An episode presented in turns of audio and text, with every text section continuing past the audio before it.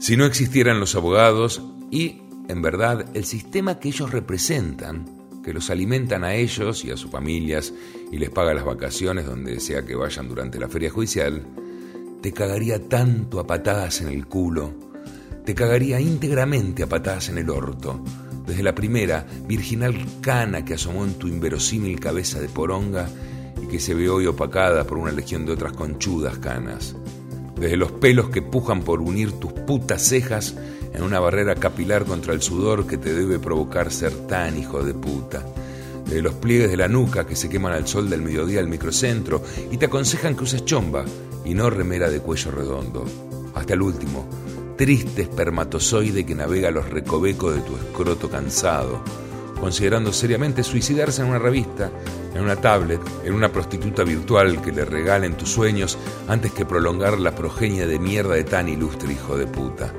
Hasta los ligamentos cruzados que espero te hayas roto jugando al fútbol 5, el campeonato de los sábados, a cualquier sustituto de juventud que consumas por olvidar que la muerte está más cerca tuyo que mío, hasta la recalcada concha de tu putísima madre. Te cagaría mucho a patadas en el culo te cagaría tanto a patadas en el orto, me haría una bota alta de pescadora hasta arriba de la rodilla forrada con tu ojete. Me haría un bolso de mano, una valija de cabina de avión, un poncho pampa tejido con los pelos del orto, funda para los almohadones, media para los flamencos, portadocumentos que digan dale bostero, dale racing, dale la puta que te reparió. Te haría un enema de pierna, te haría una endoscopía de Adidas, número 48. Te haría mierda, hijo de puta. Te cagaría tanto a patadas en el orto que no te reconocería ni tu hermana, ni tu vieja, ni el portero de tu edificio, ni vos, ni yo, ni vosotros, ni ellos. Ni oliéndote te reconocerían, ni cogiéndote te reconocerían, ni reconociéndote te cogerían. Pero están los abogados. Los abogados que viven de gente que, no contenta con querer cagarte a trompadas, te cagan efectivamente a patadas en lo ancho, alto y profundo del orto. Los abogados, honestos o no, es un oficio como cualquier otro, como el talabartero o el lingüista, que saben que en el momento en que mis extremidades maculen la más puta molécula de tu cuerpo y dejen en ella una huella de mi puto ADN, la puta que te reparió otra vez, pierdo la cabeza. La casa, la taza, la camisa, me quedo en bolas, me quedo en la calle, me quedo triste y eficazmente en la reconcha de la lora. Porque sin abogados las cosas hubieran sido diferentes. Antes hubiera cogido a la conchudita Beatriz en lo oscuro de San Miniato al salir de una procesión entre los suyos florentinos en el barro del Arno, enfrente de la familia, bueno, no sé si tanto, y se terminaba la historia. París se metía la manzana de oro en el curo y, sin abogados, jueces ni testigos, las tres diosas se hacían la paja contentas, igualmente vencedoras en un juicio inexistente.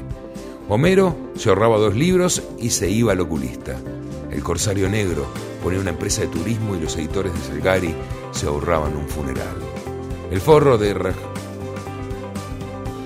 el forro de Raskolnikov, después de tanto sufrir, se queda con la guita y la puta y Dostoyevsky labura de crupier en un casino. Cisalpino, transalpino de los putos tres alpinos que venían de la guerra. Ay, ay, ay, rataplan. Sin los abogados, qué de crímenes, qué de alegorías al pedo.